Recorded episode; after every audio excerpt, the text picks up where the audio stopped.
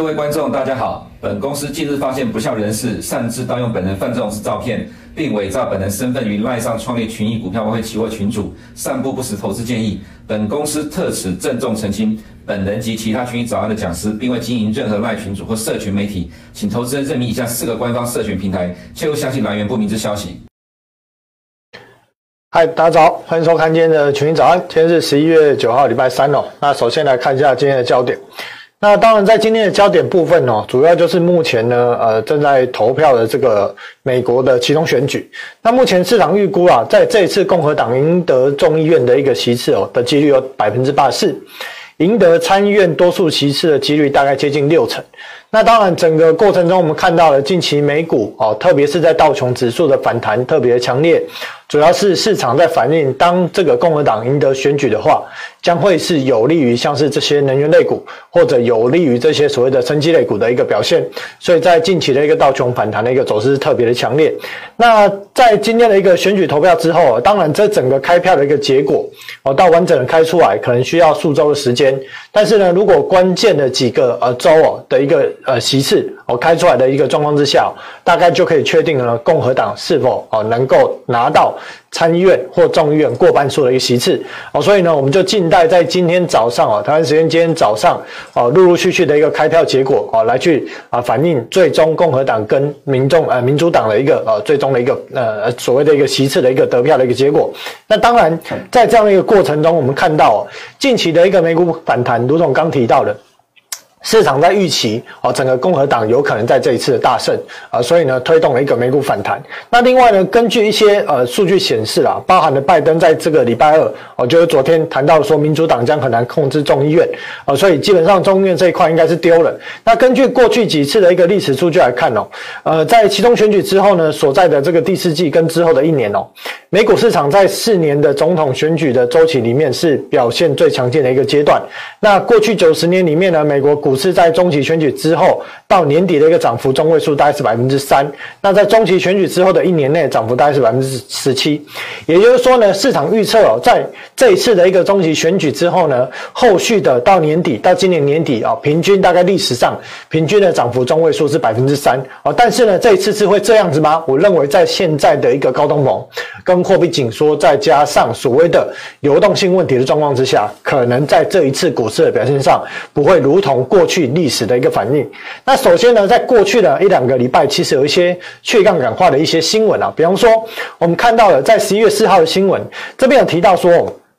有新债王之称的这个执行长哦，他提到说，目前呢，因为全年度哦，在今年，比方说截止到目前十一月为止，整个市场呢，其实在今年下跌很多，所以他认为说呢，他。觉得说有很高的一个几率哦，可能会有所谓的税损卖盘，这部分指的是什么？指的是说呢，投资者经常在年底卖出亏损的证券，让浮动亏损变成实际的亏损，可以从而抵消资本利得税，然后过了三十一天之后再回购这些卖掉的股票。那我之前一直有提到说。当年底将近的时候，不论是买方或者卖方，他会做这个部位上的一个调整。那这当然所谓的一个税损卖盘，它是其中之一啊。也就是说，你去想象，如果啊，比方说有一个机构或有一个单位，他手上持有很多的证券或很多的债券，在今年面临庞大的亏损。可是呢，如果他在现在这个时刻呢，进行亏损的认列，哦，他可以抵这个所谓的一个资本利得税，明年再把它买回来。哦，重新再去做这个啊，账呃所谓的一个实呃未实现或者已实现损益的一个计算，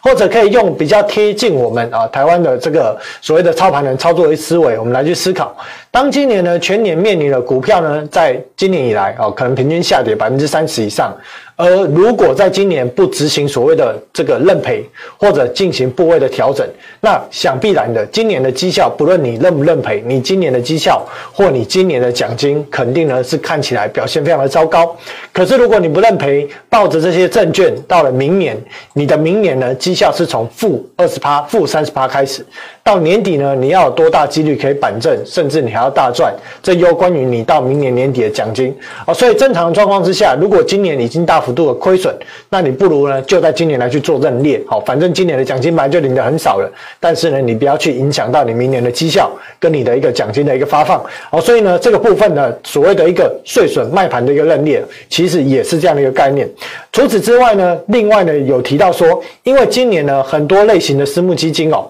他们在市场上呢其实呢也是亏的蛮多哦，所以在这种状况之下呢，会要求哦所谓的一些投资人要去追缴哦更多的一个资本来去补补充这些资本。那如果这些投资人呢，他的账上呢没有这么多钱，或他手上的现金没有那么多，那怎么办？他只好去砍市场上其他的部位啊，可能是股，可能是债，可能是其他资产，来去卖掉这些部位，来去变取现金，来去补足私募私募基金哦，所以所发出了这个追缴通知，所以呢，这个有可能也会造成市场上的一些卖压。那除此之外呢，在刚提到的，我们说到了，如果现在共和党取得了众议院的。半数席次，或者他参院跟众院都取得了过半数席次，还有一件事情要炒，什么事情要炒？也就是呢，根据现在市场的一个预估哦，到今年的感恩节左右，也就是十一月二十号前后啊，大概呢，美国财政部的债务上限哦，又要满了哦，又这个额度哦，可以发债的上限又满了，又要达到三十一点四兆，在去年设定的上限。那当然到了这个上限。意味着并不是财政部不能再发债，它可以就已到期的债务，比方说啊，它到期的债务是一百亿，它收回来之后呢，它可以再发行一百亿的债。但是呢，你如果已经达到你总发行债务规模三十一点四兆，你没有办法再增发。而大家应该有印象哦，过去几年呢，每次到了年底。哦，印象中好像大概两年一次啦。到了年底都会在这边炒所谓的债务上限这件事情。那最终当然这个举债的上限一定会提高。为什么？因为如果不提高，也意味着美国财政部没有办法增发更多的债务，那他就有可能对他已发行债务必须支付的利息没有办法付出来的状况之下，那就产生所谓的债务违约。如果全地表上最安全的美国国债都产生债务违约，那将会是全求非常大的大事。所以呢，美国财政部或美国白宫，好或者其他单位也好，基本上没有办法忍受承受这种事件发生，所以最终。一定会通过举债上限，但是在此之前，市场的纷扰都会造成股票市场的波动，特别在今年，今年又是特别一年。我刚提到了，为什么在这次选举之后，我认为哦，不可能，可能不会像过去历史上平均到年底涨幅有有百分之三的这中位数，反倒有可能下跌的风险。主要就是因为我们刚刚看到了很多的市场的一些，不论你是资金的持有者，或者是你是资产部位的持有者，你在年底都会进行啊，你的库存上上面的或你的账面上的一个美化，还有要到年底十一月多又要去炒这个债务上限，而今年的炒债务上限会让市场目前流动性已经很差的国债市场产生更大的动荡，这个心理的层面，心理的担忧会被放大，所以国债市场动荡又会加剧，而现在呢，日本啊，日本确定啊，已经开始出售美国国债。呃，根据呢他们的一个报告显示哦，该国持有的外国证券在十月份减少四百多亿。这个呢，跟日本在上个月呢，为了要去所谓的撼动日元的一个汇率哦，大概花费了四百三十亿左右，这金额是差不多的。那除此之外，根据美国财政部统计，日本作为美国国债最大的这个债务持有国，八月的时候，日本持有的规模是一点二兆，创了一九年十二月以来的新低，较七月减少三百多亿。啊，这个美国财政部公告数据目前只有到八月哦，所以。后续再看九月、十月，应该有可能啊，去对比到日本的这样的一个国债的一个变化哦，所以呢，确实日本政府正在抛售美国的短债来去换取美金，来去稳住日元的汇率。而我特别帮大家做一张表，这个是呢过去十几年来啊，应该是十七年来哦，呃，外国人持有美国联邦债务的比重，绿色这条线。好，我们首先先看蓝色这条线好了。蓝色这条线呢，是所谓的美国的公共债务余额，现在是三十一点二二兆左右。除此之外呢，呃，这统计的时间我看一下到什么时候啊？大概到啊，应该是最近这一个礼拜。那除此之外呢，外国人持有的这个呃国呃美国联邦债务的规模是七点五兆，这个数据是统计到八月三十一号。而对比这样的一个比值，也就是你可以算出来，外国人持有美国联邦债务的比重大概是百分之二十四点二七哦。对比左轴这里二十点二七，而在二零一五年、二零一四年当时的高峰是百分之三几。所以当这几年呢，美国联邦债务大举的发债之下，我们看到了外国人持有美债的比例其实逐步的降低。当，这个降低主要的因素是美国财政部发债发得太快，外国人呢能够去吸纳吃下这些债务的速度没有办法跟上财政部发债的速度。当然，除此之外，到了今年又有美国国债的价格持续下跌的问题，这也加剧了外国的投资人不愿意购买美债，甚至像日本为了要干预汇率，反手抛出美债的这样的一个行为。而目前我们看到了日元对美元的汇率大概就是维持在一百四十五左右震荡。如果后续啊美元持续走强，那当然日元有可能继续转为弱势。那美元的看法，等一下我们会来提到。那基本上呢，日元对美元的汇率大概就是维持在呃美国公债跟日本公债十年期公债的基差啊来去做浮动。当然最近短线上哦有点哦走势不相同，但是我认为呢后续呢应该会回到正常的轨道。好，那另外呢也有提到了在美国国债的波动率的部分。那波动率的部分呢，这个部分哦，我想哦大概我们明天再来提哦，因为呢从今天开始呢。大家可能会连续看到我很多天哦，我会主讲最近这几天的群英早安好，所以呢，在今天时间有限的一个情况之下呢，波动率的部分哦，没有那么急啊，我们呢过几过明天啊，明天明天或后天再来提这一块的一个内容。那除此之外，我们来看一下目前国债的流动性呢，这个是大概未来的几天哦，每天都会跟大家来去做更新。我们可以看到 MOVE 指数呢，最近是有所掉下来哦，从最高峰的大概一百六哦，掉到一百三、一百二十六左右。但是呢，彭博的国债流动性呢，目前还是稳维持在二点七啊，不论是现在的 MOVE 指数或者彭博的国债流动性，现在都大概还保持在二零二零年三月当时疫情爆发导致国债市场冻结的那样一个水准哦。所以呢，纵使最近的国债价格没有明显的破底哦，不论是十年期或两年期没有显著的破底，但是我们可以知道国债的流动性的问题并没有转好的迹象，这也是我每天会持续关注的焦点。也许你会觉得看这个数据很无聊。流动性变得很差又怎么样？没有出事啊。对，但它就是观察的指标，有没有出事？你必须要看火苗有没有产生，而这个矿坑会不会爆炸。可是呢，在此之前，你必须要关注上面的每一个仪表板数据。甲烷浓度很高的时候，爆炸的几率就很高。但是它是爆炸的几率很高，可是不必然代表爆炸。可是呢，如果你看到很多的数值都持续的走高，那你就要知道说，这个引爆的风险是越来越高。所以这是我每天必然会关注的其中的一个数据。好，再来有。关于德国呃欧洲的部分哦，德国的央行行长呢提到说。他认为说，目前呢升息令经济承受压力，可是欧洲央行也需要继续的升息。我们必须去确呃，我们必须确保这个高高通膨哦要很快的结束。而除此之外呢，在消息人士指出哦，目前呢欧盟的这个委员会哦现在哦在二零呃十月二十号跟二十一号，当时要求制定天然气的价格上限，结果现在传出哦现在呢可能没有办法达成这样的一个上限的制定，可能会用所谓的市场修正机制。来替代天然气价格的上限，而在这个周五将会展开下一步的讨论。那我们看到了之前有提到说，目前呢欧洲地区有主要的高通膨就是由能源的推动哦。在上一次公告的十月份公告的一个 CPI 的一个数据哦，看到了能源价格的年增率依然达到了百分之四十二 percent，其次是食物啊，再来是其他类哦。所以呢，目前欧洲国家的高通膨确实如果。欧洲的这个呃所谓的一个执委会，他们啊委员会啊，他们如果没有办法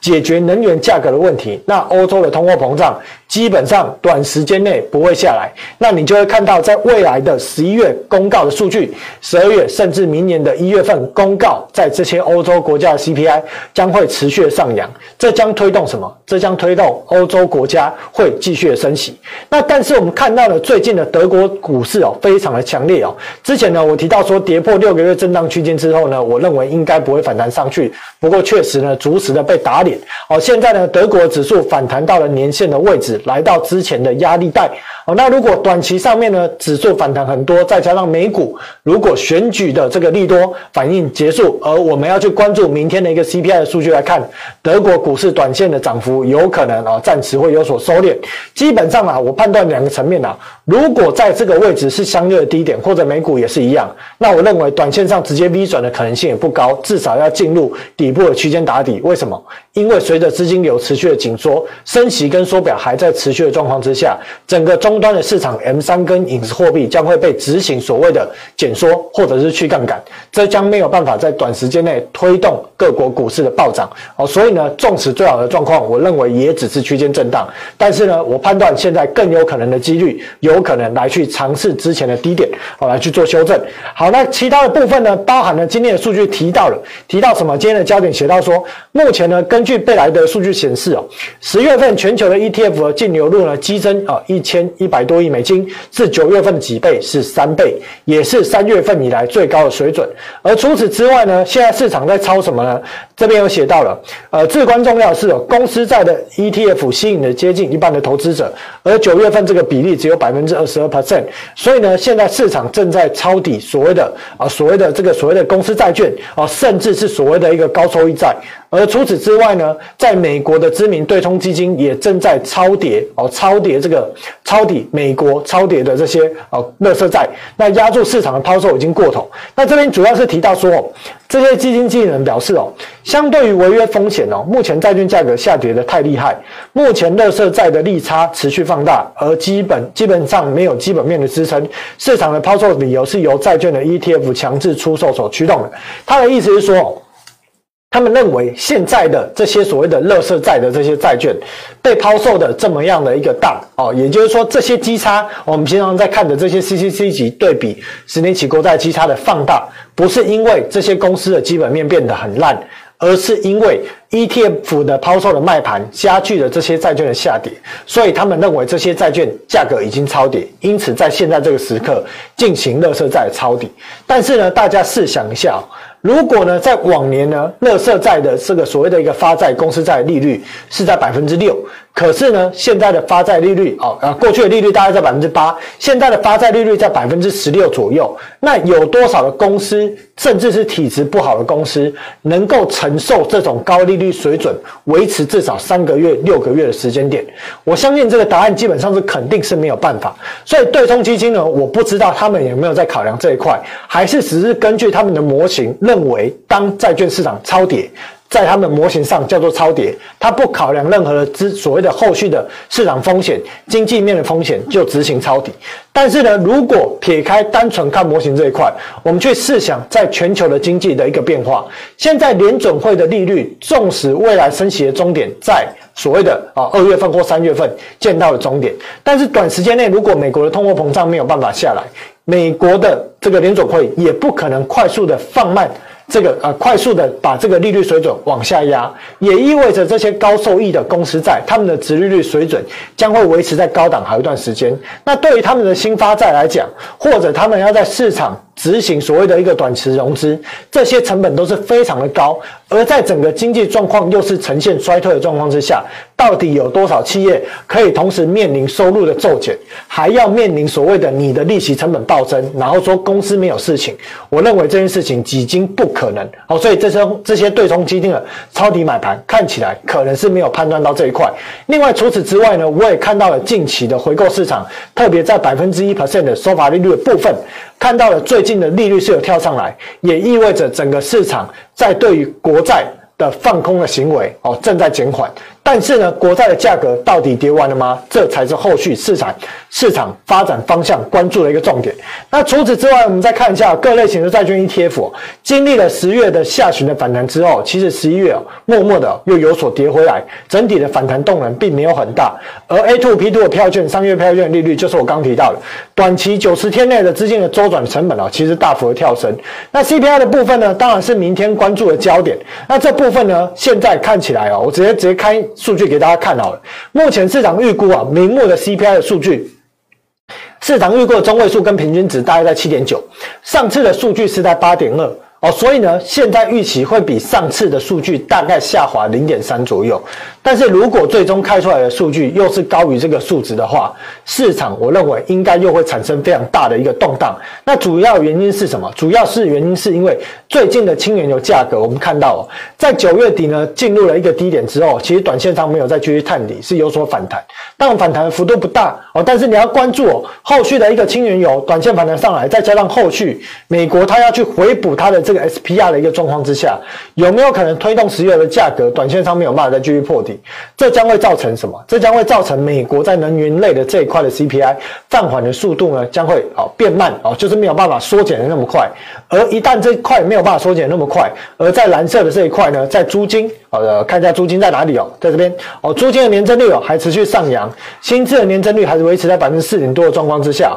那这样的一个美国，不论是名目或核心的 CPI，可能要放缓的速度是比较慢的。而在核心的部分呢，目前市场预估中位数是六点五左右，上次公告的前值是六点六，那我们就拭目以待。在明天晚上公告的数据到底是符合市场预期，还是呢又高于市场预期？而根据过去呢数个月来的经验哦，通常最终的结果大概都是高于市场的预期哦，这个几率上会是比较高的。那十二月份的升息预期，目前两码几率在五十六 percent，当然三码几率会不会变高，将会取决于明天晚上的 CPI 数据的公告。而在其他的部分，二月跟三月份的升息预期，二月预期升息两码。三月预期升息一码，也就是到明年三月，整个利率水准将会来到五点二五 percent。这其实呢，也是目前呢市场在揣测，最终升息的一个利率水准，可能就是五点二五，或者略高一些，来到了五点五，应该就是终点利率。那两年期公债的殖利率呢，最近呢虽然美股市场有所反弹，美元指数有所拉回，可是我们看到公债殖利率还是很稳健的，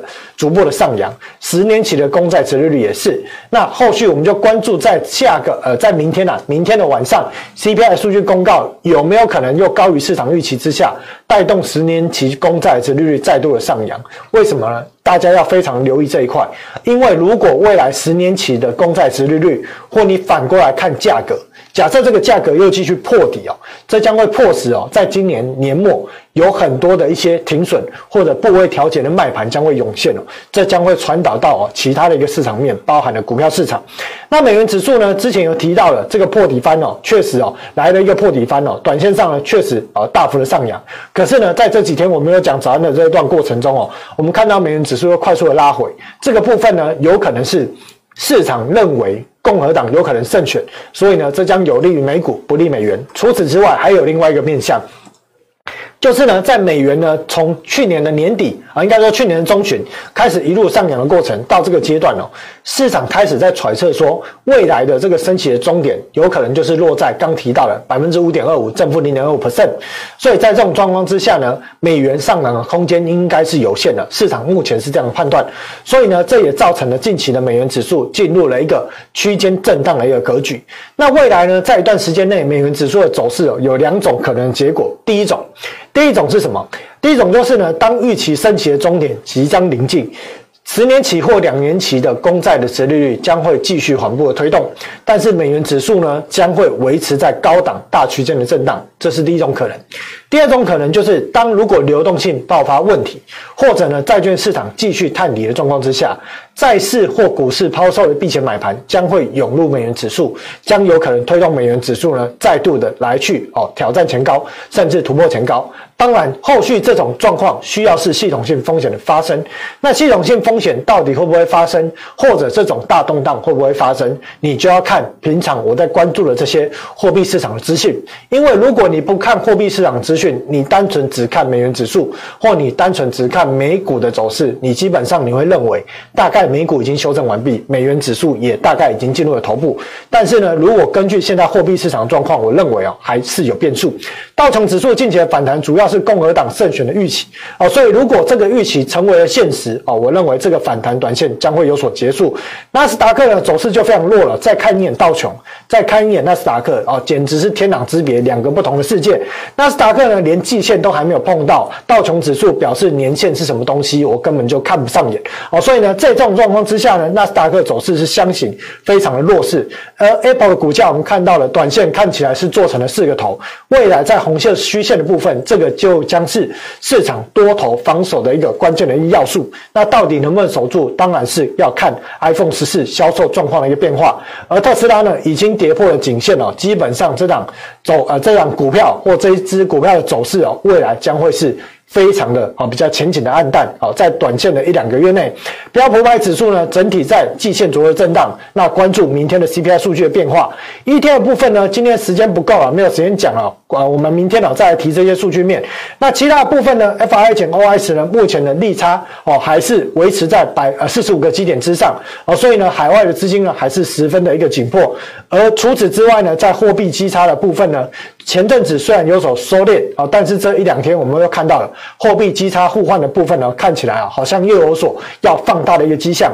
当然，货币基差的观念是什么？概念是什么？有时间我们再来跟大家解释哦。未来大家会看到我哦，看到连续很多天可以慢慢来解释这件事情。那沃尔玛目前的库存呢，所谓还是偏高哦，所以整个市场去化这个。库存的一个部分哦，有可能要递延到明年第三季。这就是刚提到的，有些企业呢，如果它的一个收入骤降，它的利息成本又飙升哦。这个部分呢，这些对冲基金抄底这些所谓的呃高啊风险的一些呃公司债，这样一个买盘，到底能不能够成为低点哦？这部分呢，当然有待商榷。那当然，亚马逊的反应不是这些不好的公司啊，亚马逊是反映的目前市场高库存高库存的状况，有可能会持续到明年的第三季哦，才会有所缓解哦。所以呢。在除此之外的有些体质不好的公司呢，将会面临整个经济不好啊，持续可能两到三季的一个问题。那回到了这个欧元的部分呢，欧元部分呢，近期的反弹当然是美元弱势的一个推动。不过呢，如果短线的欧元呢，啊，反弹上来，而再加上美元呢，已经来到箱型的一个低点附近的一个水准了。我认为欧元呢，短线上应该也是会回到大概是这一块的一个大框框的一个箱型来去震荡整理的几率会是比较高的。英镑的部分呢，当然现在在留意十一月十七号的财政方案哦，这个部分的一个所谓的增税跟减资的计划。如果当这个利多出尽之后，英镑应该还是会来到之前的低点来去做震荡整理的测试。那台股的部分呢，近期的反弹，当然随着美股呢在短线上没有持续的破底啊，台股呢由 OTC 的带动，也带动了加权指数在短线上反弹。昨天呢外资也买超一百亿啊，但是我认为这应该就是短线的脆啊，因为呢整个经济的一个状况啊，再加上我提到了先前提到了包含了这个所谓的一个利差。汇差还有美股股市的状况，都会让外资呢会持续的来去做卖超。纵使短线上美元指数如果没有持续的过高，可是呢，一旦利差跟汇差持续放大的状况之下，还是会迫使外资持续的卖出。哦，所以我认为加权指数的反弹应该只是短线的现象。那金融类股指数呢，你要关注哦一些财报的一个部分哦。最近呢，金融类股指数呢又反弹到快要前低哦。其实呢，这个用在加权指数跟用在金融指数，你会看到其实概念是一样的啦。每一次反弹的高点就是前坡的低点，这概念大概是不变的。好，所以呢，也差不多接近前坡的一个低点的压力了。投资朋友要特别留意哦，这个反弹可能重要的一个时间点。台币的汇率呢，近期呢稍稍有所转弱，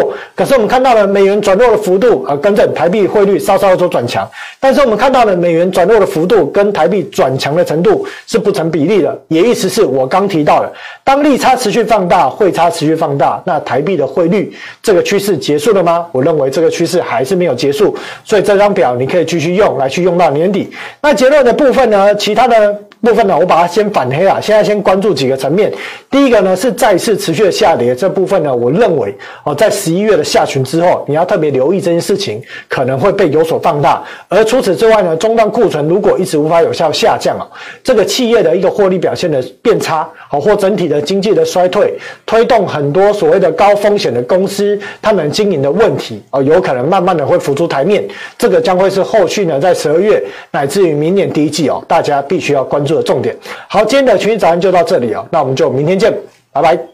如果你不想错过最新市场动态，记得开启小铃铛并按下订阅。此外，我们在脸书、YouTube 以及 Podcast 都有丰富的影片内容，千万不要错过。每日全球财经事件深度解说，尽在群益与您分享。